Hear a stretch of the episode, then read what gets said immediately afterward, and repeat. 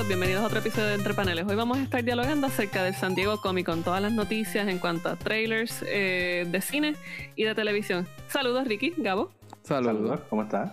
Ah, muy bien, ¿ustedes? Mira, nos salió un poquito. Estamos tratando de mejorar nuestra presentación grupal. Sí. A ver, Sí, porque siempre estamos soqueando. la gente en la reseña de este programa tienen que decirnos del 1 al 10 cómo estuvo esta vez la, la introducción. Si les Sí. gustó, si ya han cambiado el programa, etcétera. Sí, si ya saltaron, si prefieren que pongamos anuncios, you name it. Pero bueno, eh, las noticias del San Diego Comic Con han estado, no sé si decir muy interesantes o un poquito extrañas, porque para hacer una convención de cómics, pues de lo menos que hemos escuchado ha sido de cómics, pero sí pudimos ver que se está planificando hacer una película de Spawn. Esto sería un remake a cargo del- de, la casa Blumhouse, que son las mismas personas que crearon entonces, ¿cómo se Paranormal llama? Activity, Sinister, este. La de Oh, la, de horror. este, Get Out, eh, sí. Get Out. Get Out. Yo creo que esa es la mejor, yo creo que esa es la mejorcito de ellos. Pero Sí. tienen un repertorio bien exten- extenso de películas recientes de horror que el modelo de ellos es bien interesante, que es que ellos hacen una película por menos de 100 o 300 mil dólares y después es, lo que ganen eso en la, en la taquilla es todo este ganancia. Eh, las películas hacen más de pues 10 millones, 15 millones y es todo de ganancia básicamente. Y es un modelo bien interesante de estas personas como han perfeccionado hacer las películas con poco presupuesto solamente para enfocarse en ganancia. Sí, no solo eso, que es un modelo independiente, por decirlo así, aunque algunas de las películas tienen nombres ya reconocidos, no entran dentro de la estructura de una película de, pues, de un gran release, como decir, o sea, tenemos Get Out, pero decir, qué sé yo, eh, Justice League o algo Sí, así. sí. Lo curioso es que con Get Out, por ejemplo, ellos, o sea, la película costó, el budget fue 4.5 millones. ¿Y cuánto hizo en box office? 252.4 millones. Exacto. esa no ganancia, solamente eso, sí. O sea, eh, no solamente eso, este, la primera película que los puso en el mapa, ¿verdad? Por decirlo así, fue Paranormal Activity. Paranormal Activity les costó 300 mil dólares, todo. Y hasta ahora, Paranormal Activity es la película que más ganancia ha generado en relación al budget en la historia. Y lo, algo que, que Gabo no mencionó, pero ¿verdad? Gabo alguna vez se olvidan las cosas. Este, eh, es que funciona como una cooperativa. A ellos le pagan bien poco a los actores y han salido artículos que dicen como que, ah, estos están esclavizando a los actores y qué sé yo qué. Pero el modelo también funciona a base de que si la película hace ganancia, la ganancia también se divide entre la gente que hizo la película, actores, director, productor, todo, todo, todo, todo. Así que. Es como que un riesgo que se toma en equipo. Es una apuesta, es una apuesta. Están Exacto. apostando por la película. Si no sale bien, pues nadie pierde ni pierde mucho ni gana y no gana tanto. Que yo pero, creo- sí. Es perfecto para Spawn, porque Spawn eh, sigue siendo un nombre por el diseño, por la historia que tiene, pero la primera película que tuvimos no fue muy buena. La serie de HBO como que tuvo su momento y después de ahí para, de, de ahí para abajo pues realmente no ha sido, ha sido una figura consistente, pero que no ha sido bien grande. Problema Pero que- yo creo que sí. también ahora quizá lo que hay que pensar es, o sea, cómo, o sea, si uno piensa en el cómic y piensa después en la película que hizo John Leguizamo, Ujú. Spawn tiene muchos efectos, no hay forma de tú hacerlo sin los efectos. Pues, Entonces, sea, ujú. Paranormal Activity fueron 15 mil dólares el budget.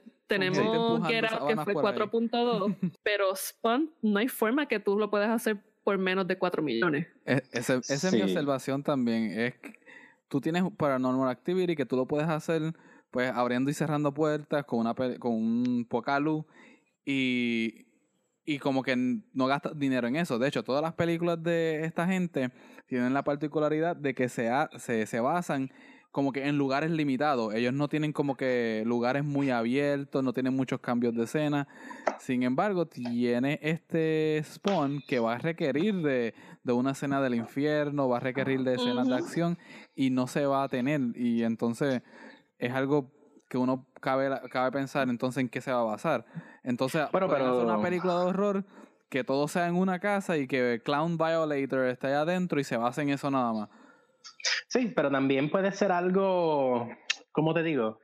No es que ellos solamente se quedan en los 300 mil, ellos pueden subir, yo creo que ellos dieron Eh, 20 ins- millones pa... salió en 18 millones. Sí, ellos dieron 27 millones para la película horrible esta de Jennifer Lopez, se llama The Boy Next Door. Eso es de pues, pues mira, esa hizo como 50, 60 millones, hizo ganancia porque gastaron poco, pero lo que sí es que con 27 millones no va a ser una película superhéroe al estilo Avengers, así que como quiera va a ser algo eh, mucho más pequeño, pero que, ¿verdad? Algo que no se menciona mucho de Blumhouse es que cuando tú tienes el, el, el budget limitado, pues entonces te fuerza a, hacer una, a tomar unas decisiones que sirven la historia.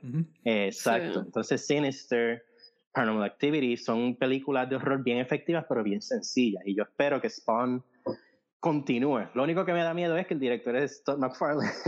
Sí.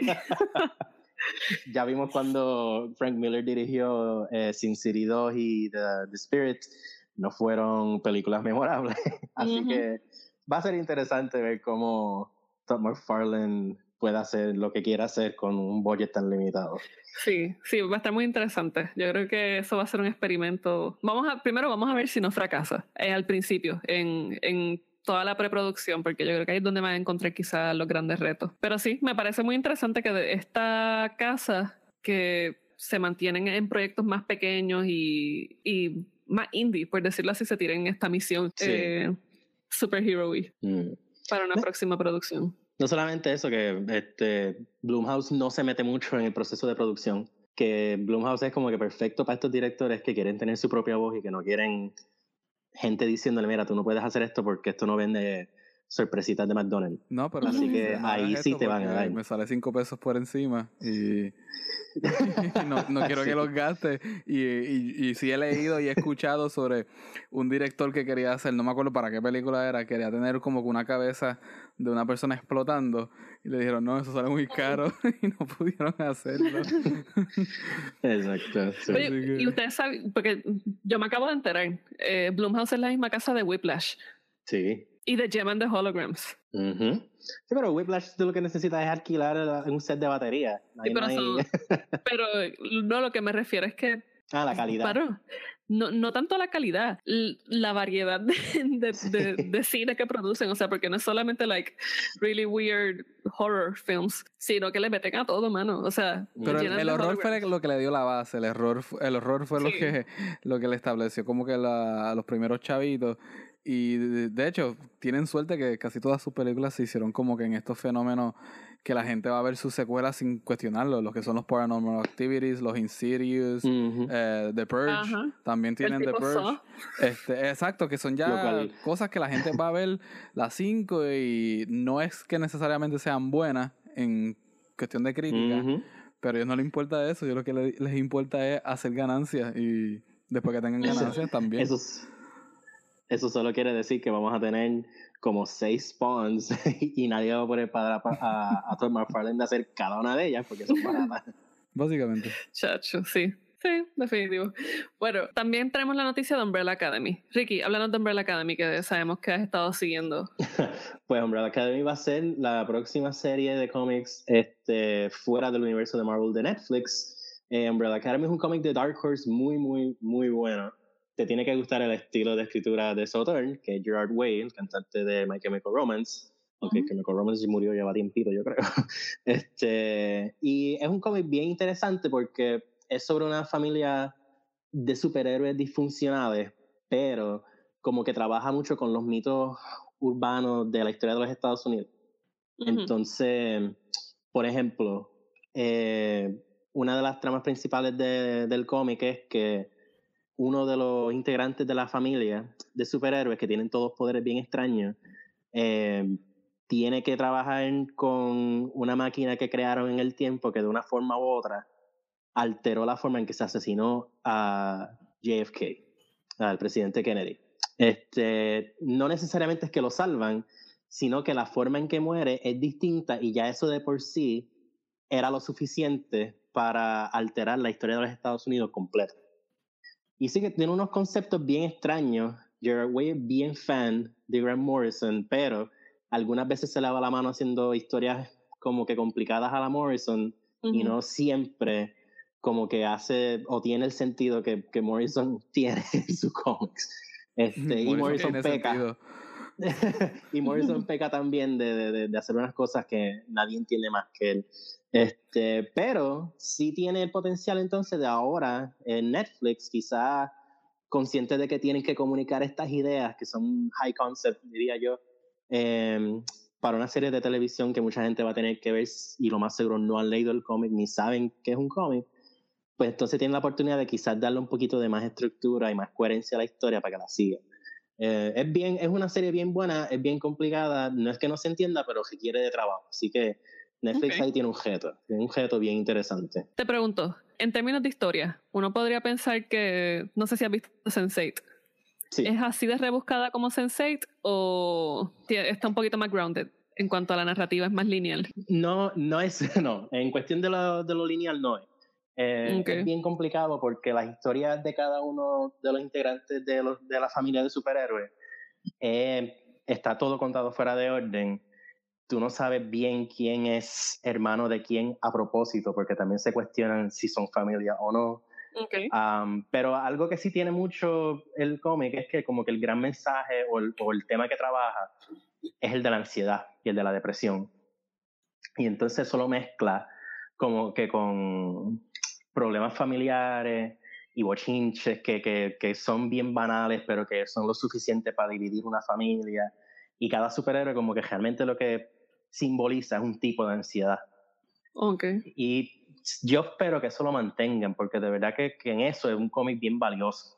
Lo que pasa es que algunas veces es muy personal y como que parece que es demasiado la experiencia de Gerard Way yo no conozco a Gerard Way, así que yo no puedo decir, ah, sí, pues mira, Gerard Way pasó por esto, porque me lo dijo.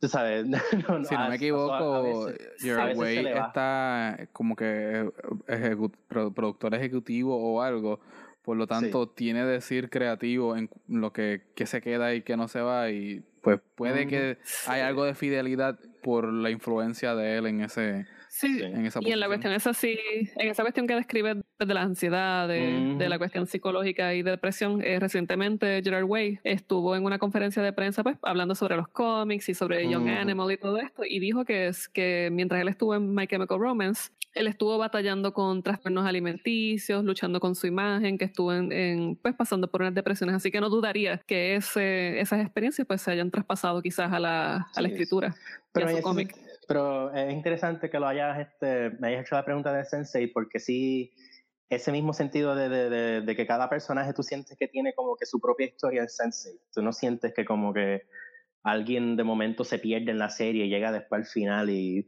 te quieren hacer creer que lo desarrollaron. eh, aquí, ¿sabes? Sensei trabaja eso muy bien y si lo trabajan igual de bien así en Umbrella Academy, pues cada uno de los personajes es bien interesante. Este, eso sí, tiene un montón de cosas bien locas. El cómic empieza con un luchador haciéndole un elbow drop a un monstruo cutuliano.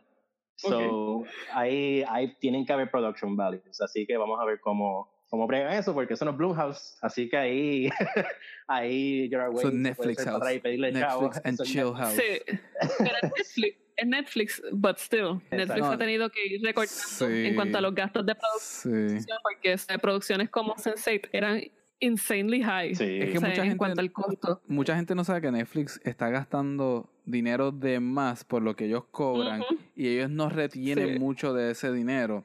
Y por eso tuvieron que quitar Sense8 y otras series, creo que The Get Down también la cancelaron.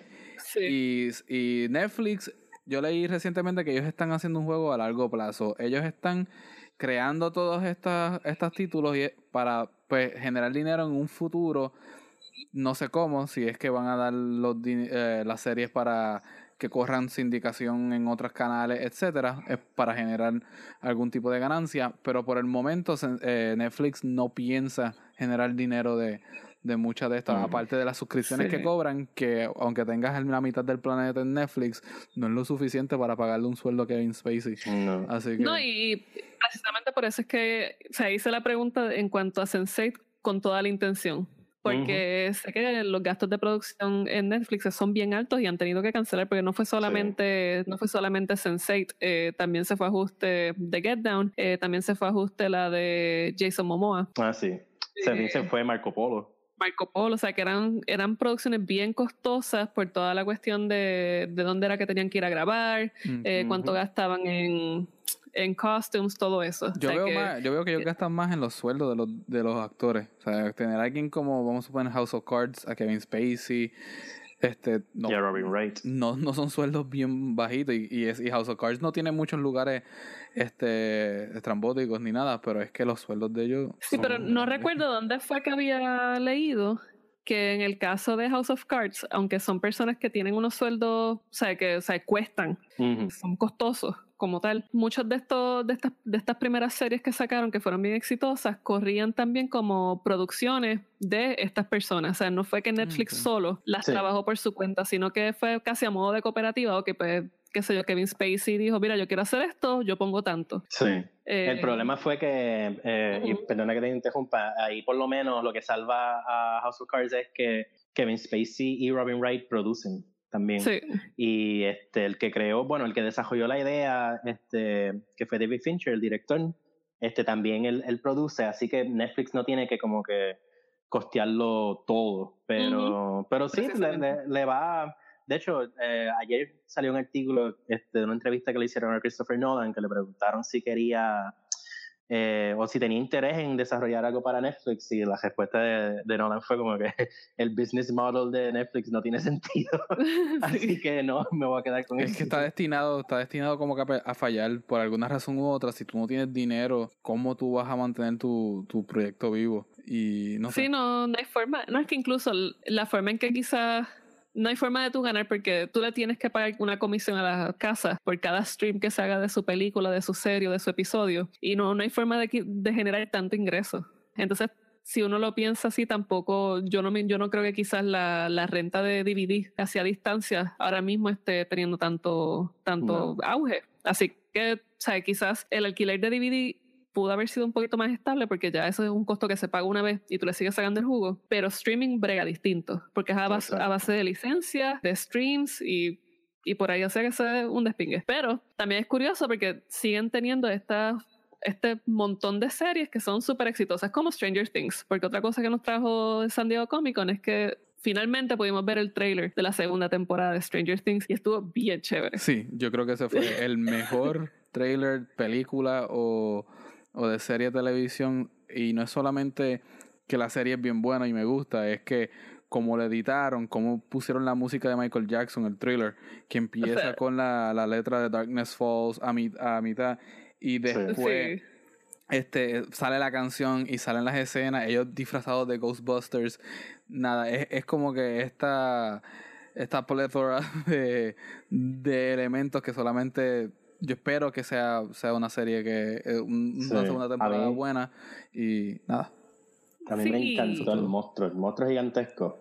Sí. Este, se ve creepy y los efectos. A mí algo que me, me impresionó mucho del anuncio es que se parece mucho a la primera temporada y yo creo que eso es bueno. Porque la primera temporada no es un revolú de efectos especiales, tiene mucha historia, tiene mucha cosa bien hecha y esta segunda temporada pues también se siente como que como si todo estuviese bajo control. No va a ser de momento una queja entre toda la gente que vive en el pueblito donde están estos muchachos con montones de otros monstruos estos que van a salir de Upside Down. No, y que no se siente tampoco que ya terminamos con el primer Big Bad y la segunda temporada del segundo Big Bad. Big Bad. Ahora continuamos con el primer Big Bad porque no hay forma de escapar de él. Exacto. Y se siente, se siente que la adaptación entre, ok, Chamaquito logró salir de The Upside Down, ahora mismo está bregando con toda la ansiedad, con todos los problemas, con, o sea, que todavía no se ha podido librar completamente de esa presencia, pero se siente de una forma bien orgánica y eso es algo que el trailer trabajó muy bien. O sea, desde que empezamos con los zombies de Michael Jackson, la musiquita de fondo, la narración, ellos jugando en la, en la maquinita y las escenas de Ghostbusters y que, dejen, y que, dejen, a Eleven casi para el final, a mí me pareció genial. O sea, yo me, yo me puse eh, grandemente cuando anunciaron la segunda temporada, porque yo pensaba que la primera era suficiente para quedarse ahí con el mito. Sí. Eh, he leído que el Demogorgon es como que un peón eh, en comparación con los otros monstruos que hay en el Upside Down y aparentemente el que sale en el anuncio es otro. Este, aparentemente vamos a ver como que otras cosas, no sé eh, si el Demogorgon siga siendo como que el, el, centro de atención o si se va a girar, pero como dijiste, Vero, no debería girar completamente y enfocarse de como que de un malo a otro, debería eh, girar hacia como que donde la historia lleve. Los muchachos se encontraron con Sí. esto. Este Will todavía sigue bajo los efectos, como vimos al, fi- al principio, al final de la pri- de segun- primera temporada. Y a ver qué pasa. Sí, no, yo- definitivamente. Ricky. No, a mí me, me, me gustó, pero me eh, algo que, que Gabo dijo que, que yo creo que deben No fui yo. tener en mente, que deben tener en mente porque es importante. Este, yo creo que Stranger Things, yo también lo hubiese acabado en el primer season, pero el segundo se ve lo suficientemente interesante para yo, ya yo estoy. ¿verdad? ya yo lo voy a ver. Pero sí. yo espero que sean suficiente, lo suficientemente inteligentes para decir, ok, esto quizás no debe ir más de tres seasons. No, Este, más, no más de tres seasons, sino más de 10 episodios por temporada máximo. Exacto. Totalmente. Porque ¿No yo creo que eso es cuántos que- episodios tiene esto? No, Eh, no yo que yo que no sean sepa. 13 ni nada así. Que sean como 8 a No 12 creo.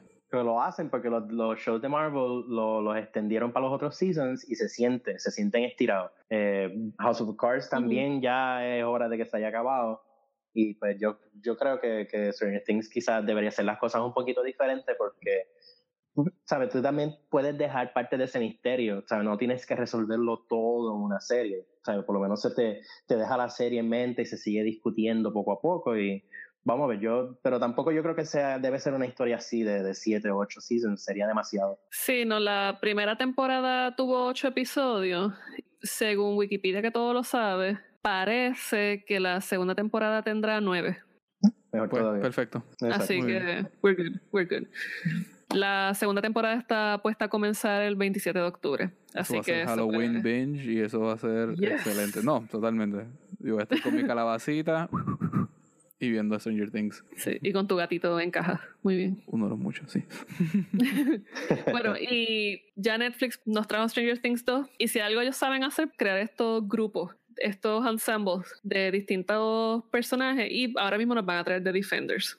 Y esto a mí me parece bien interesante porque Luke Cage tuvo muy buena acogida, Jessica Jones, eh, Daredevil, pero Iron Fist fue el que estuvo más shaky de todo. Sí, y pudimos ver entonces un trailer de Defenders y no sé cómo me siento al respecto. Yo, yo lo vi y no te niego que Iron Fist como que sobresale porque es como que el... Muy rubio. Sí, y, no, y, y como también ya tú sabes que es la serie que nadie, que nadie quiso, como que también estás asustado todo el tiempo, como que, ay, mira, ahí está Iron Fist, este tipo va a dañar la serie. Sabes, como que- este, eh, y entonces pues como que me, me da miedito, pero quién sabe, quizás Iron Fist la, el season fue mala suerte de que tuvo mal director o intervinieron mucho. Bueno, nosotros discutimos que eso fue jorada, esa serie fue jorada. Ellos Sí, no tuvieron ni tiempo para Sí. entrenar ni para escribir. Eso fue, vamos a hacerlo, vamos a hacerlo porque tenemos que sacar Defenders. Por Tenemos lo menos Defenders. Marvel es suficientemente inteligente para darse cuenta que no tampoco amerita tres episodios y Defenders va a tener, que yo sepa, ocho episodios, ¿no? Eh, Si mal no recuerdo. Sí, Ah. algo así. Eh, Es que ahí hay demasiado de mucho nombre, no, no van a poder. Yo, yo recuerdo este, haber leído originalmente que Defenders iba a tener un total de ocho episodios, que iba a correr corto. No sé si es que están tratando de esconder los fracasos de un personaje, pero cuando tú tienes tantos personajes así, yo creo que es más inteligente ir directo al grano, a ver lo que está pasando y salir. No hagas como pasó con Luke Cage o Jessica Jones, que llegaba un punto que en el episodio 8 o 9 se sentía que estaban este, dándole vuelta al mismo tema y como Sí. que sentía que se extendía demasiado y por eso como que se, se sintió más lento de lo que debió haber sido. Pero una serie como esta eh, deberían enfocarse en hacer una entrega corta, directa y ya. A mí, yo, yo creo que quizás algo que a mí me sorprendió mucho fue que enseñaron mucho de Iron Fist y parece que, que ellos decidieron como que, mira, nosotros vamos a usar a Iron Fist y todo esto se chavó. Sí me preocupó Sí. que vimos poco de Luke Cage y de Daredevil. Yo creo que como que Jessica Jones y, y Iron Fist fueron los dos personajes que como que más querían promover en el anuncio. Sí, pero yo creo que también Jessica Jones a mí no me preocupa, pero a mí me parece que con Iron Fist están tratando de... Una se tiraron un chistecito como que, ah, es que el fist tuyo tienes que usar. Él dijo, it's my chi. Sí. Y los otros lo miraron así como que, no, dude, like, stop it. sí, yo lo sentí también. No sé. Sí, yo, yo, yo- va a ser el personaje de los Defenders que va a estar bullied. Tú sabes, él, él es el Adiós el Sí. Omega, es el más débil. El Alfa es Jessica. El- break. Pues sí. Eh, todavía, fíjate, estoy aquí chequeando y no veo nada de, de episodios. ¿De cuántos Yo- episodios yo tendrá? recuerdo haber leído hace un tiempo atrás que iban a hacer ocho. Puede que pues empezaron a grabar y, y el ratón Mickey le gustó tanto que quiere sacarle más dinero, pero debería ser inteligente y dejarlo en... Ah, mira, sí. ¿Qué? Ocho episodios a salir el 18 de agosto. Gabo lo sabe todo. Pues... Gabo lo sabe todo. Pues sí, ocho episodios muy buenos que van a hacer por ahí. Que si no me equivoco, en las promociones también sale el Punisher, ¿verdad? En esta serie. Sí. Sí. Y, después, y después va a brincar a su propia serie que sale, yo no me acuerdo cuándo, pero ahora mismo, pero sale Sí. también ya mismo. Así que el Punisher va a estar en Daredevil, en Defenders y en su propia serie. Ellos quieren sacarle todo el jugo a este hombre. A mí me sorprendió incluso que no zumbaron un anuncio de Punisher, solamente lo enseñaron como que en un, Un teaser. lo que yo, en un teaser que Stanley en arroz. Ujú. Este, y realmente no, no sé por qué. Yo sí sé que están tirando la pullita de que el anuncio de The Punisher como tal va a salir en New York Comic Con. Vamos a ver. Sí, vamos a ver, porque se supone que la serie de Punisher iba a salir este año, Ujú. pero yo no he visto así teaser como tal, o sea, se sabe que viene, pero Sí.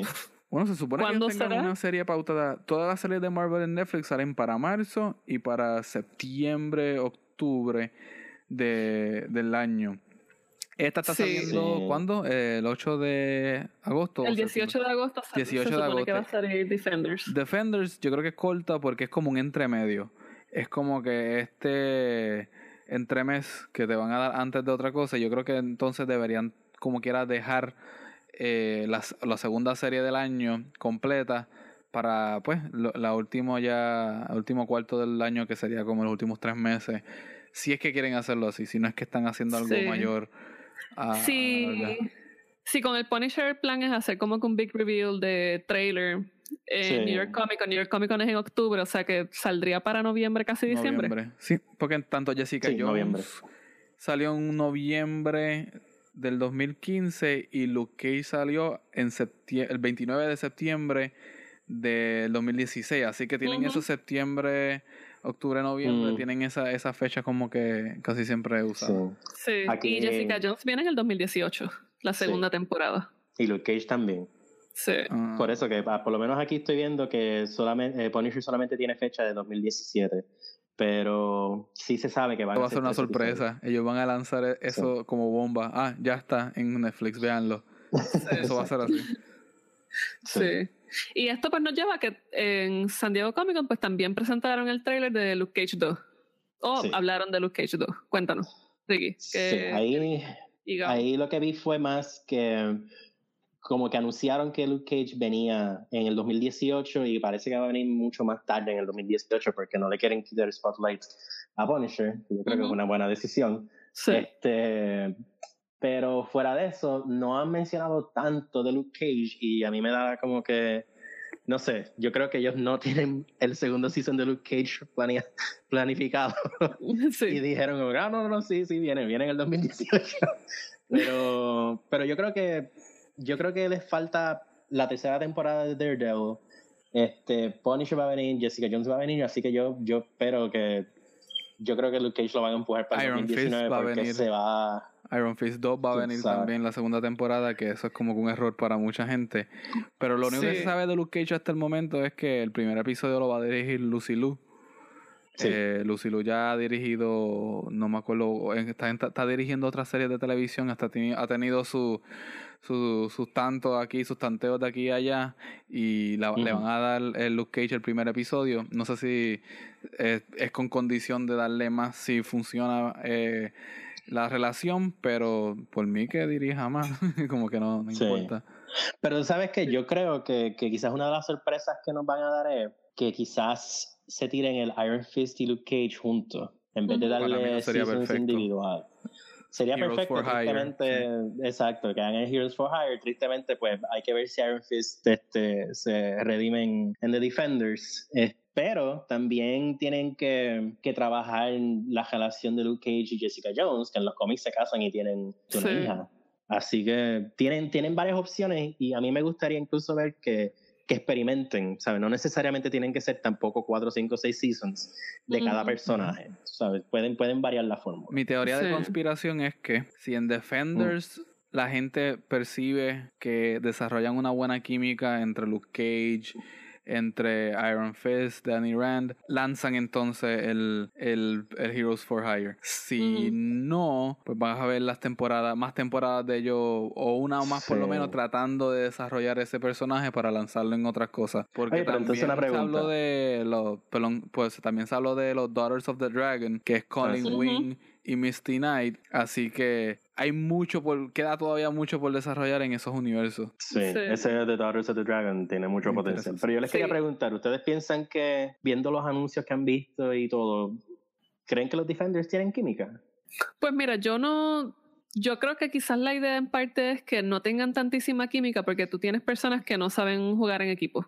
Sí. O sea, Luke Cage puede ser un team player, pero le gusta estar solo. Jessica Jones no, le gusta la compañía. no, no. Daredevil tiene El- su propio flow. Sí, y exacto. Danny. Rand es un pendejo. Así que, Sí, básicamente. como que yo creo que quizás están apostando a ese como a esa falta de dinámica para tratar de hacer el, De hecho, el encaje. todas las escenas que dan en los trailers es de ellos peleando. No hay nada Sí. de ellos tranquilos, así que... Ajá. De hecho, hay una imagen que también sale en el video de Madame Gao con el personaje de Sigourney Weaver. Sí. Y yo creo Mm. que ellos van a tener más química que todos esos personajes juntos.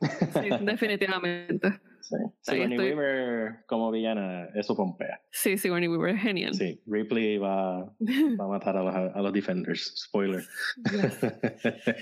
So, The Gifted es una serie también de Marvel que trata sobre. Es como un spin-off de X-Men. A mí me pareció que iba un poquito por la historia de, de Joss. Whedon. Ah, ¿O ok. no? Sí, sí, sí, sí. The Astonishing. Sí, The Astonishing X-Men. Esto, ustedes que son los Marvel, ma- Marvelologists. Gabo, ¿has podido ver algo de The Gifted? He visto ¿Conoces un poquito sobre la trama? No, la, la, la trama va a ser, si alguna, va a ser los New Mutants. O sea, va a ser una forma de coger eh, la escuela y de, de, de Xavier y desarrollo de los muchachos. El problema es que a mí me está cansando este universo de Fox y Sony en televisión que no, pues como no quieren jugar con Marvel como tal, eh, quieren hacer lo suyo y lo que están haciendo es para mí eh, ahogando el mercado de series. Ya le ha funcionado una que otra. Mira, Legion fue bien buena en FX. Legion fue muy buena, Sí. pero hay muchas series de Marvel que son bien malas. Los, los, los Agents, of Agents. Shield, este, las próximas que vamos a estar hablando ahorita que los Inhumans no se ve tan buena que digamos. Así que hay, hay que ver que no se sienta tan ah, sofocado todo lo, lo que va a pasar ahora. Pero The Gifted puede que salga bien, puede que no. No creo que la esté viendo como quiera. Sí. Sí, es que eh, toda esta, lo, bien lo que dices, o sea, el- esta viajecita entre Fox, Marvel, Sony, de verdad que lo que está haciendo, está quitando quizás toda la coherencia que, que puede tener el universo, Sí. Que es algo que con Inhumans me parece que también va por esa línea. Bueno, Sí. primero, eh, Gifted es, de Fox, no es de, de Ah, Sony. súper, gracias. Este, Pero, pero, pero no, pero va a ser de Netflix, porque yo tenía entendido que iba a salir por Netflix, que era Fox Netflix, porque Fox tenía los derechos, pero iba a ser como un joint venture. Mm, eso es lo que no sé. Estoy buscando aquí, parece que va a ser este por Yo- Fox. Yo tengo aquí que va a ser que por Fox también. Ok. Sí. Pero lo que sí, por lo menos la premisa de lo que yo he visto, no se sale de la fórmula que ya funciona, ¿verdad? Que por lo menos las imágenes que he visto se está mucho el tema de que, ok, mi hijo nació mutante, eso tenemos que salir de él. Obviamente, este, el clásico rechazo, estima social, etcétera, etcétera. Eh, lo que he visto puede ser una buena historia de X-Men, ¿verdad? No, no tienen que, que cambiar la fórmula si está bregando, si está funcionando, pero tienen que ser algo que se distancie o se diferencie algo de lo que ya estamos viendo en las películas, porque eso ya se ha trabajado hasta todas las películas de X-Men que han salido ahora mismo al cine, todas han trabajado eso. Incluso la única que lo ha hecho diferente y ha tenido muy buen éxito y es bien interesante es Legion. Y Pero Legion tiene algo de la poco. cuestión del hijo con, Exacto. con, con poderes porque ah, bregan mucho con lo de la familia también. Aunque no te lo presentan Ujú. al principio, pero sí es parte de, de la ecuación. Pero de hecho, todos los cómics de X-Men son lo mismo. Así que también Exacto. que, pues, que, que todas las series de X-Men sean de no- eso también, no. No, y que es- esa temática de, vamos, del angsty teenager, luchando contra quién es, eh, el prejuicio de los demás, también lo vamos a ver en Runaways, que está puesto a salir para Hulu. Sí, esa a mí me preocupa. Sí, a mí también. Esa yo como que no, no todavía no le veo mucha dirección y no sé qué van a hacer para diferenciarse de los X-Men. Pues yo creo que eso es la, la venganza de Marvel. Como que, ok, pues Fox, no me quieres dar los X-Men, te voy a tirar los Runaways y lo vamos a hacer mejor. Pero puede, el tiro les puede salir mal y pueden fallar por mucho. Porque los Runaways definitivamente no son personajes famosos ni reconocidos. Sí, y no solo eso, que además se está saliendo de, del universo que ellos manejan, que es el de Netflix, que es el que de verdad le está saliendo bien. Porque Exacto. Runaways es ABC con Hulu. Eh, y ABC tiene Agents of DC S.H.I.E.L.D. Comics. que no se ve Ujú. tan bien, que no se ve tan bien. Va a tener Sí. ahora este Inhumans que pues por lo que vimos en los trailers no nos está convenciendo mucho a nadie. Lo único que a mí me convence de, de Inhumans y es por la razón de que lo vería es por Lockjaw. Yo quiero ese perrito ahí. Pero los personajes, especialmente la, la peluca esa de Medusa, todavía no convence a nadie. Sí, esa peluca de Medusa está horrible, por no utilizar Fatal. otra palabra. Eso es lo que parece de este plasticina mal hecho, mano. De verdad que. No solamente eso, yo no sé si vieron el artículo de que la gente. cuando ense- Yo creo que ellos enseñaron a mitad de un episodio o algo. Ellos enseñaron, mostraron, creo que Ujú. fueron como 10 minutos, pero escenas, que no, o sea, no era una narrativa completa, como que no, eh, mostraron distintas escenas. Pero por lo menos yo leí un artículo que decía que la gente se rea. Sea, se estaba riendo en, en- mientras estaban este, eh, haciendo el screening, me estaban mostrando las escenas y la, la serie se está tomando un poquito bastante en serio. so yo no creo que estaba para dar mucha, mucha gracia. Sí, a mí me preocupa porque se siente, no sé, la- el- los, los trailers. Sí. Yo lo siento como el equivalente de cuando salieron los primeros episodios de X-Files. No Sí, sé, sí, sí. como que se sentía gimmicky. Y X-Files es una de mis series favoritas, pero hay que reconocer que no, que no ha envejecido muy bien. Y yo creo que esta serie pues tiene potencial de joderse. Eh. No sé, los actores no me convencen. No, no, no encuentro ningún tipo de, de solidaridad la con la serie. pregunta seria, Lockjaw, ¿te convence? Eh, no, Libertad me convence más. Ah, ok. Libertad es la... Pero yo vi, yo vi a Lockjaw, yo vi a Lockjaw medio CGI. Yo Lo mejor. como que sentí muy, muy mejor. CGI. Eso es Gombi hecho ahí, pero el hecho que... Pero si viste Okja, la película esa que está en Oye, Netflix, pero y Okja no, y no te molesta el CGI, pues no te va a molestar el CGI de... Porque imagínate que Lockjaw es Okja, pero te voy a transportar. Y eso ya lo hace mejor. pero la diferencia es que tú sientes que tú puedes tocar a Okia, pero a Lockjaw tú sientes que no lo vas a poder tocar ever porque te embuste. Exacto. Y Lockjaw se quería quedar con los personajes. Lockjaw yo creo que está Fake, transportando. Fake. y yo creo que Lockjaw se está, se está transportando en la serie, está teleportando por todos lados porque quiere escapar De la serie mierda. Se va a aparecer que- en Defenders, de seguro. Es más, yo... Quieres que- mira, está tan mala la cosa que quiere escapar a una película de Fox, de X. Pero yo iba a decir, yo creo que el, eh, Inhumans fue un error hacerlo en serie. Yo creo que Inhumans merecía el tratamiento full De porque- película, pues de, claro. de película. Porque de, de Inhumans, aparte de que es una historia complicada, es una historia bien espectacular. ¿sabes? Esta gente vive en New Atlant, tienen su propia cultura. eh, los, todos los cómics de Inhumans siempre tienen artistas buenos porque es un universo bien como que bien variado y bien fantasía meets sci-fi. Pero tú que- sabes entonces Sí. por qué no van a hacer The Inhumans en la película, por qué decidieron no hacerla, porque todo lo que acabas de Mm. mencionar es lo mismo que están presentando en Black Panther.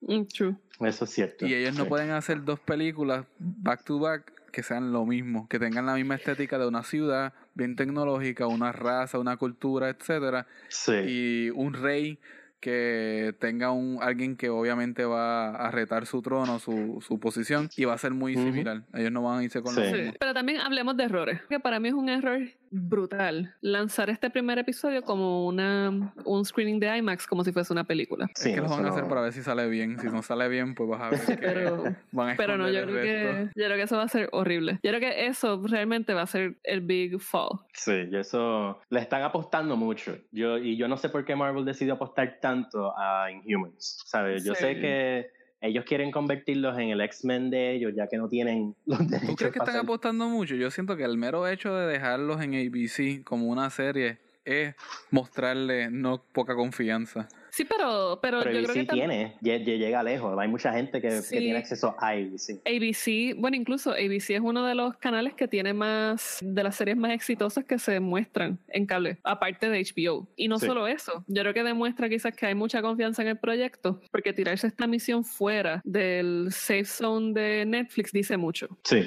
O sea, yo creo que después de, de probar todo el éxito que han tenido en Netflix en comparación con el, el desastre que ha sido las otras series que han tirado por ahí, dice mucho. Sí. El asunto es que yo creo que no va para ningún lado. Pero bueno, si algo pues también nos siguió trayendo el San Diego Comic Con es que pudimos ver el trailer de Thor Ragnarok. Sí. Y yo sé que Ricky estaba muy contento. A mí me gusta mucho, pero es que yo tengo, yo soy fan de, de Kate Blanchett, yo la amo. Pero fuera de tripeo. Me pareció bien chévere como el tono más graciosito. Y yo usualmente no soy fan de los chistecitos de Marvel en las películas, pero a mí el trailer me gustó. Pero Ricky, cuéntame. bueno, a mí me encantó el trailer. Que yo sé que Ricky estaba bien pompeado y después quiero escuchar la opinión de Gabo. A mí no me gusta. Este, Exacto. yo, bueno, a mí me gustó porque yo, yo soy bien fan de la, de la historia de, de Planet Hulk y aunque me hubiese gustado ver una película independiente de Hulk eh, dentro de esa historia, pues no, me voy a quedar con lo que estoy viendo porque se ve bien desarrollado y me gusta que están haciendo como con su propio equipo dentro de la narrativa de Thor. Y no sé, yo lo sentí bien, bien fun, bien, muy bien este, desarrollado a nivel estético, los colores se ven geniales eh, y me montó con Verónica diciendo que Kate Blanchett parece que yo espero, mano, estoy cruzando todos los dedos que tengo a que no conviertan a Kate Blanchett en uno de los villanos de estos cualquiera que Marvel le encanta hacer. O sea, que Blanchett tiene el potencial Es que lo va a de hacer, ser lo va a hacer. pero por lo menos hemos visto un poquito de cambio, porque eh, como yo dije anteriormente en, en otros eh, shows, este, Guardians of the Galaxy 2 tuvo un buen villano que pudo haber desarrollado mejor, pero es, es Ujú. más memorable. Este, Pero la la otra que vimos de, siempre. Eh, Sp- Spider-Man Spider-Man tuvo un buen malo. Spider-Man tuvo obviamente a, a Vulture, les quedó genial con Michael Keaton. Y como que no sé, yo viendo a, a Kate Blanchett en ese rol, yo no sé, yo creo que Kate Blanchett, aunque el libreto esté malo, ella dice, mira, yo voy a decir esto en escena porque yo sé que yo lo puedo hacer mejor y voy a salvar esto. Mira, si algo, si algo sabemos de Kate Blanchett y que lo probó Stephen Colbert, es que ella puede leer un review de Amazon y le van a dar un Oscar. Sí, eso es cierto. Esa mujer es genial. Eso está cabrón. Sí, sí, sí. Pero se ve bien y yo por lo menos las líneas que, que ya tienen el anuncio son bien interesantes, tú sabes, se, se ve que se ve que tiene presencia, se ve que, que reta a Thor. Lo que me preocupa del tono cómico es que entonces dentro de la comedia le resten como que esa, esa imponencia y esa autoridad a Kate Blanchett, el personaje de Kate Blanchett que es eh, Hera. Este, Y pues eso, eso sí puede pasar y sería una lástima porque tienen ahí otro personaje bueno para desarrollar. No me gustó ver a Loki ahí. Ya estoy cansado. Sí. A mí Loki como que eso fue lo único que me estuvo como que fuera de lugar. Además que la peluca estaba bien jodida. Sí, no, yo creo que ya él ya le está como que, mira, ponme la peluca como sea, yo voy a hacer esto, me voy el carajo. Sí, porque- y yo creo que ya, o sea, tenemos- yo creo que si algo sabemos de Marvel es que tienen problemas con las pelucas, en serio. Yo lo Sí, que sé es que Ricky está bien triste Gabo. porque no van a hacer películas de Planet Hulk. Porque él quería que hagan dos de Planet Hulk para que las dos se llama Planet Hulk Dog. Mira, a mí no me gustó. A mí no me gustó el trailer ese de, de Thor Ragnarok. Precisamente porque recientemente he tenido que ver todas las películas de, de, de Marvel para eh, propósito este, de investigación. Y las peores Right. de todas. Sí, así, así lo llamamos. Y las peores de todas son las de Thor. Son, no tienen su propio ritmo, no tienen su propio, como que, no tienen su propia voz dentro del universo de Marvel. Y terminan siendo como que un, un chiste de ellas mismas, de la historia.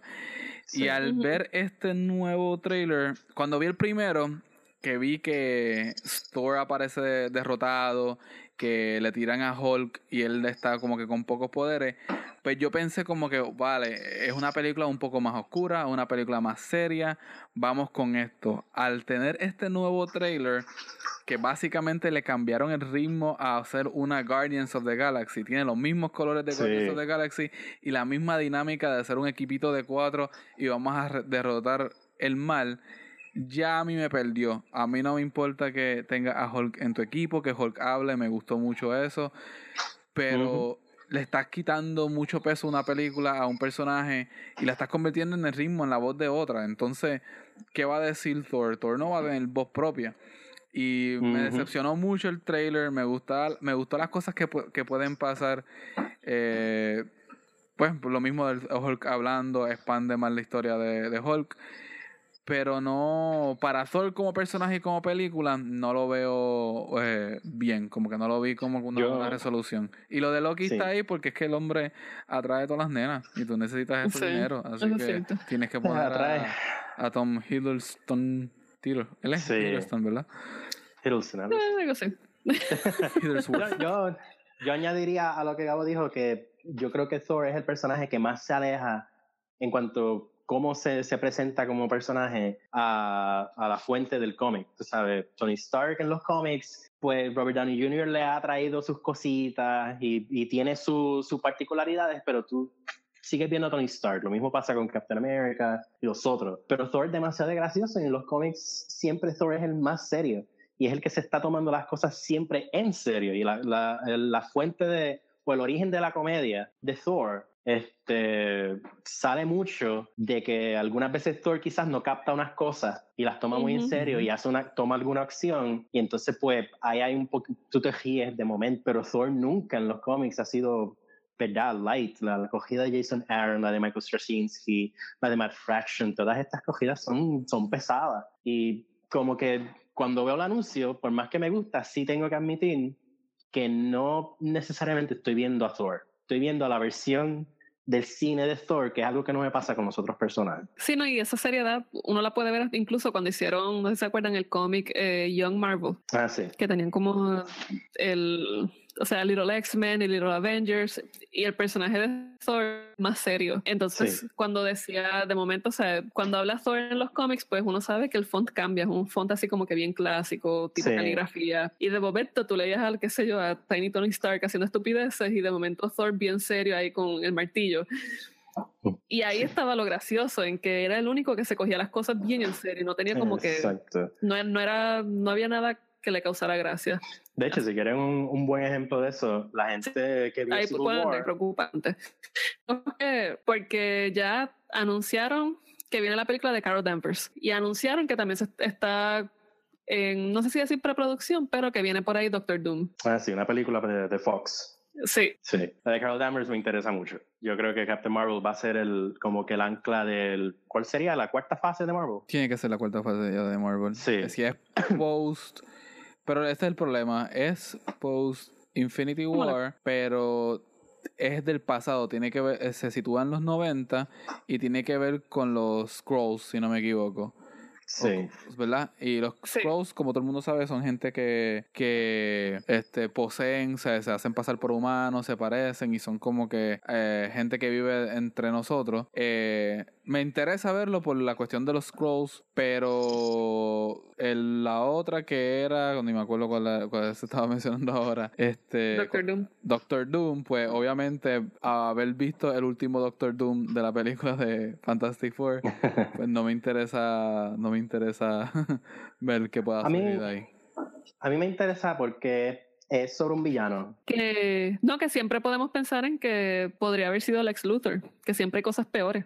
Sí, exacto. Pero en cierto sentido es, que fue un Lex Luthor, este, el, tanto el Doom de las primeras películas de Fantastic Four, el personaje obtenía el nombre y tenía como que el trasfondo, pero no tenía la actitud de lo que era Doom en los cómics de Victor Von Doom. Y el último mucho menos, tampoco. Así que en cierto sentido tú puedes aplicarle la, la situación, la analogía esta de del ex Luthor de las películas de DCU que puede tener el nombre y todo, pero no tiene como que la, personalidad. Sí, estoy de acuerdo. Sí, no tiene esa fuerza. Pero entonces, antes, de continuar rapidito, este, yo diría entonces que la, la, última fase, la cuarta fase, se va a ir dirigiendo a, de Marvel, va a ir dirigiéndose hacia ¿cómo es que se llama? Este, Secret War. Mm. La invasión de los Scrolls. Mm. Es que no, este, Scroll Invasion fue otra cosa. Secret War fue cuando. Secret Invasion. Secret, Invasion. Ah, sí, es el Secret Invasion. estaría genial. Yo pensaba, yo quería que, yo pensaba que todo esto del, del universo ahora de Marvel, la fase, se va, a, se va a alejar de la Tierra, se van a enfocar mucho en, la, en el espacio. En el espacio. Ahora con, parece que en Thanos, en Infinity War, se van a sentar las bases de otras razas, otras presencias. Quién sabe si veamos un Galactus, quién sabe si veremos este, otras razas que ah, lleguen en el futuro, que está interesante que está igual de interesante. Hay mucho del espacio de Marvel que está sin explorar. De hecho, anunciaron que en Infinity War va a estar la familia, los hijos y los, el Black Order de Thanos. Y el Black Order de por sí ya abre las infinitas posibilidades de, del universo este cósmico de Marvel. Así que es bien es bien interesante para dónde va a coger todo esto. Sí, no, en definitiva. Aquí mirando el listado de películas, lo que yo presumo que es la cuarta fase comenzaría con Thor Ragnarok. Entonces ahí le sigue con mm. Black Panther y luego con Infinity Wars. Entonces la tercera fase no tiene un Avengers. La tercera fase lo que tiene fue Civil War. Exacto. Y empezó con eso. Eso fue el Avengers. Ajá. Empezó, la fase 3 empezó con Civil War, siguió con Doctor Strange, vino Guardians 2, cierra con Spider-Man. Ok. Está medio raro eso. Normalmente la fórmula es personaje, personaje, personaje y terminan con un Avengers. La tercera fase entonces empieza con un Avengers y van terminando. Sí, pero mira, la, la segunda fase terminó con Ant-Man. Sí, pero. Avengers fue la penúltima. Pero si tú lo ves en, de corrida, todos todas las tramas de las películas antes de Avengers eh, te llevan a Avengers. Y Ant-Man es una historia totalmente aparte que no tiene nada que ver con, con lo que pasa en Avengers, con solamente que aparece el Falcon para decirte como que, que esta película tiene que ver con el mismo universo. Pero más nada. Sí, pero está, está bien loco. Sí, se siente un poquito este, como que como que es loose, disjointed, como si no, estuviese todo bien pegado. Yo estoy aquí mirando el timeline, se supone, ok, Thor 2017, Black Panther 2018, Infinity Wars 2018, Ant-Man and the Wasp 2018, Captain Marvel 2019, viene otra película de Avengers en el 2019, Spider-Man sequel 2019, Guardians 3. Spider-Man dicho que van a ser 5. Gente, hay que admitir que nadie... De Spider-Man. De Spider-Man van a ser 5. Es lo que estamos planificando. Sí. Eh, hay, que, hay que admitir a este punto que nadie pudo haber previsto el éxito de estas películas. Nadie en Marvel ha planificado más allá de una segunda o tercera fase. Después de Thanos, yo no creo que ellos tengan nada concreto. Así que ellos están ahora finalizando los toques de Infinity War, que yo, creo que anunciaron que la segunda se va a comenzar a filmar en las próximas semanas. Y después que terminan con eso, es que ellos se sientan a decir, ok, ¿qué cosas hicimos? ¿Qué, qué cabos dejamos sueltos en estas otras películas que podemos decir, ah, esto, esto es una señal de que supuestamente Galactus está por ahí o que esto es otra cosa? Y ellos se van a poner a revisar eso, pero yo no creo que ellos tengan planificado nada de esto bien. Por eso es, sí, no, Eso, ok, Ricky, ¿por qué piensas que es interesante antes de brincar a DC? Um, yo pienso que es interesante por esa misma razón, porque por la, lo que acabas de mencionar, a DC. Eh, Marvel tiene problemas de cómo darle coherencia a todo, este, pero aunque sí tiene unas cositas que se les están escapando en cuanto si de verdad tuvimos una segunda fase, si eso fue como que eh, Civil War puso una coma demasiado de, de de fuerte y, quizás como que no tiene ese sentido de cohesión que tenía el primer, la primera fase. DC en esta convención como que sí la sentí como lleno de comas. de, de, lleno de comas por todo lleno de puntos y comas. Mm, están tratando de como que de, de arreglar las cosas al momento. Y yo creo que el anuncio de Justice League que yo creo que que fue un anuncio bueno en cuanto a lo que presentó que se vio que es una película bien divertida, va a tener mucha acción. Se siente un poco más eh, liviana que Batman vs. Superman. Todavía se siente eh, la visión de Zack Snyder aquí, así que todavía tenemos razón por la cual preocuparnos. Pero cuando yo vi el protagonismo de Wonder Woman en ese anuncio, yo dije, ok, esta gente está improvisando al momento. Wonder Woman salió, lo más seguro tenía un anuncio ya hecho, donde quizás se enfocaba más en Batman y dijeron, no, Wonder Woman ahora es el ancla, a Wonder Woman nos salvó, ahora Justice League va a tener que girar más en torno hacia Wonder Woman. Y eso a mí no me inspira mucha confianza, porque Wonder Woman también va a presentar unos problemas. Y es que entonces tienen que darle mucho backstory a cómo es que estos personajes llegan ahí y nunca intervinieron con más nada previo a los momentos que está que, que, presentan las películas, que prácticamente todo comienza con Man of Steel, no, con la llegada de e, Superman. Ese es mi problema general con este universo de DC. Mientras que sí estábamos hablando de que Marvel, pues para la cuarta fase no tiene algo que construir pero que sí, este, al principio tú lo puedes ver, ¿sabes? Infinity Wars tiene que ver con los gems que estamos viendo desde las primeras películas de Marvel, de, del MCU, no de, no de las regulares. Eh, la, el universo de DC, tenemos una película ahora de Justice League que se van a centrar en Steppenwolf. Ok, Steppenwolf, parte de lo, del corillo, del grupo de Darkseid. Ok vimos que en Batman vs. Superman, que se supone que iba a ser la base de este universo, eliminaron una escena de Steppenwolf. Por lo tanto, Steppenwolf no sale y nadie sabe quién es él. Chévere. La única indicación que teníamos en Batman vs. Superman de Darkseid o el universo de Darkseid era en el sueño raro ese de Batman que él se, se, se, sueña en este mundo este post-apocalíptico, ya que ves el símbolo de Darkseid, etcétera. Nada te lo explican, es todo a modo de sueño. Pero después tiene una Wonder Woman que, aunque es en la Primera Guerra Mundial, no tiene nada de. Ah, que ya una vez se encontró en la Primera Guerra Mundial también un símbolo de Darkseid y le picharon como que como para construir. No, no tiene nada que te alude a que va a haber algo más grande después. Y entonces tienes una película con tres personajes que no hemos visto nunca en ninguna película: Aquaman, Cyborg y Flash. Ah, estamos aquí, vimos esto, vamos a, vamos a luchar contra esto, contra este enemigo que tú no sabes quién rayo es. Entonces, me preocupa que no, no, no, hay un, no hay una construcción, no hay un, un momentum para ella. Sí. Es que para mí el, problema que tiene, que tiene todo el universo de DC, de la forma en que lo han querido construir, es que no, no desarrollaron un personaje ancla. Entonces, de momento, o sea, si bien ya estaba Man of Steel, chévere, pero BBS, Batman vs. Superman, ellos utilizaron una película que, o sea, una historia un mix and match de dos historias que para nada tienen que, ver con la historia que se tiene que crear. De momento tienes al Batman super viejo con un bebé Superman, ¿sabes? Luchando en medio de, encontrarse con Wonder Woman. Entonces trataron de, cimentar todo el universo partiendo de ahí sin a Batfleck ni presentar quizás a Wonder Woman porque de momento sacaron que ella apareció por primera vez en la Primera Guerra Mundial y nadie más la volvió a ver, que es es bien inconsistente. Entonces, cuando vemos el trailer de Justice League, pues claro que no tiene sentido porque es que no, no hay forma de, o sea, cómo tú vas a centrar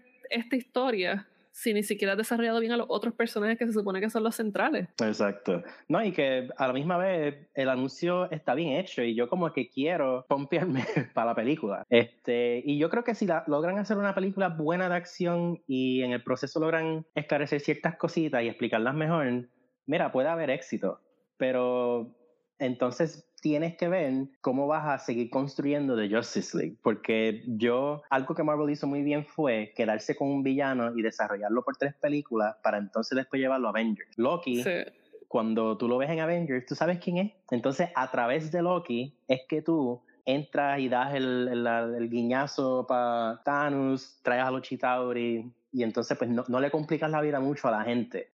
nadie sabe quién es Steppenwolf y yo creo que un gran pecado del anuncio fue no darte una muy buena como que imagen del, del villano, ¿sabes? Yo vi dos o tres escenas que se me parecían demasiado a War de Wonder Woman. Entonces como que no sabía siete, pero... Exacto, entonces como que, mira, preséntalo, dime quién es el villano. Yo hubiese hecho lo mismo que Marvel hizo con Loki, pero con Lex Luthor. Entonces cuando Justice League se une, Lex Luthor lo que quiere es arrasar con, con estos metahumanos y tiene sentido. Y entonces a través de Lex Luthor sí, creando... A mí me gusta el trailer, me pompió incluso. Pero yo creo que lo de Steppenwolf fue trabajado bien, bien suave. Nadie sabe quién carajo es. Y lo otro para mí fue un trailer muy largo. Sí. A, mí me gustó el trailer. Para mí fue lo suficientemente como que.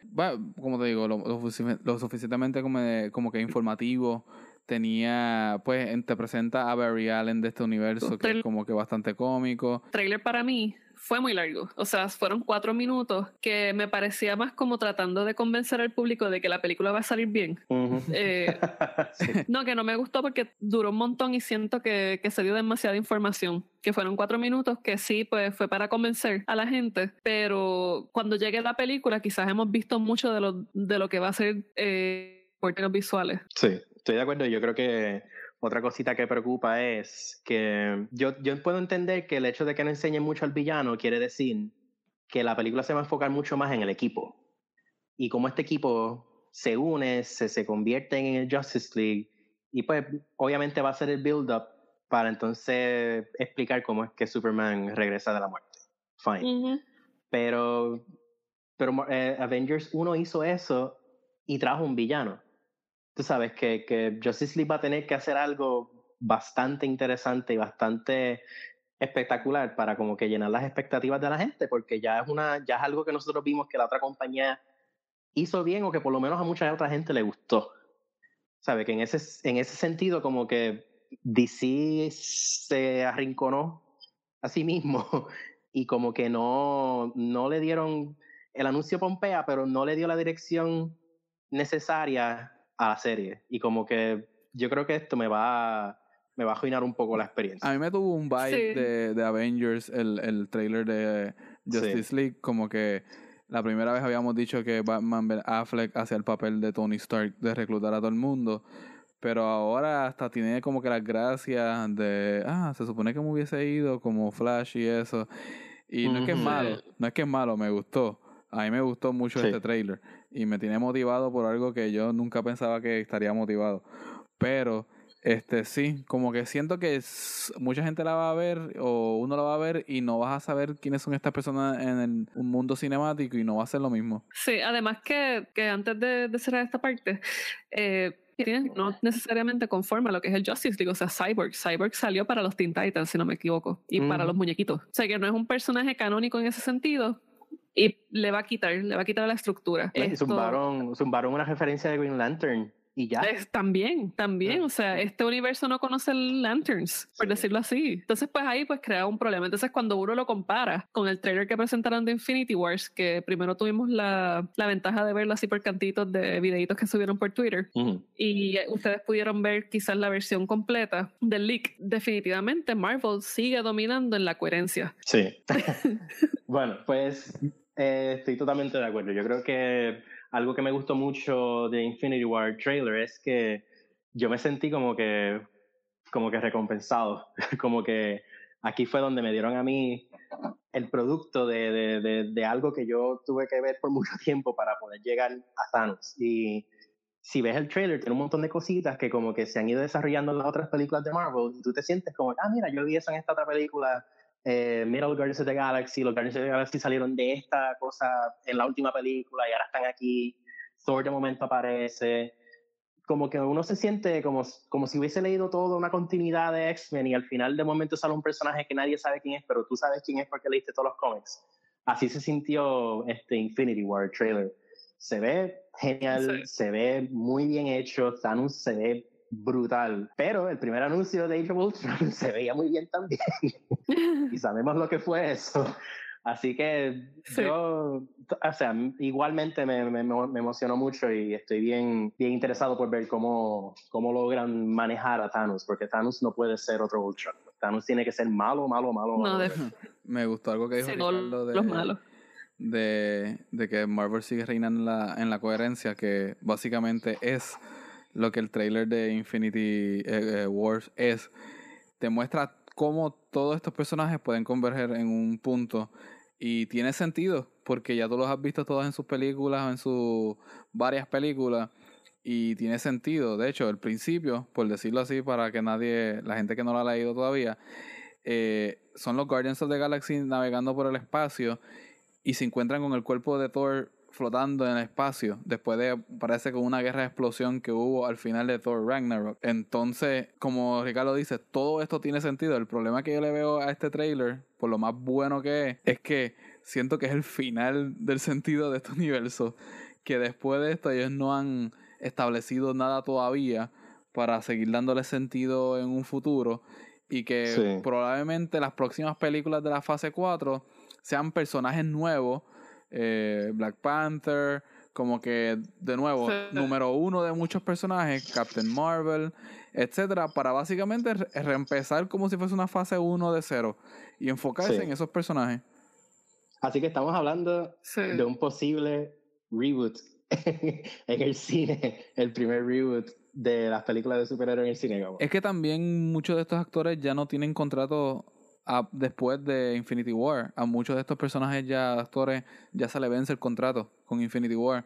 Y ellos han dicho, muchos han dicho que no este, están dispuestos a continuar la, la, pues por cuestiones de no encajarse en un, en un, en un personaje pero creo que se va a quedar aquí. Así que esto será lo último que veremos de muchos de estos seres queridos. Vamos a estar bien pendientes porque obviamente son películas que se van a... Va a haber como que mucho encontronazo entre lo que van a representar tanto para la serie como esta batalla campal entre estas dos grandes productoras. Así que tenemos que estar bien pendientes. Igual se mencionó también allá en, en San Diego Comic Con que iban a venir películas de Shazam, Harley Quinn vs. Joker, Aquaman. No sabemos porque DC está el garete. Y aunque DC está el garete, les recuerdo que pueden seguirnos a través de nuestro Facebook entrepaneles.com para que se sigan entonces enterando sobre esta y otras noticias acerca de todo lo que tenga que ver con el universo cinematográfico de DC Comics y de Marvel. Estaremos bien pendientes a todo lo que esté pues por salir en cuanto a Shazam, Wonder Woman, Justice League, todo lo que venga. Así que nada, les recuerdo que pueden seguirnos a través de iTunes, Stitcher, Tuning Radio y Google Podcast, entre paneles. Hasta la próxima. you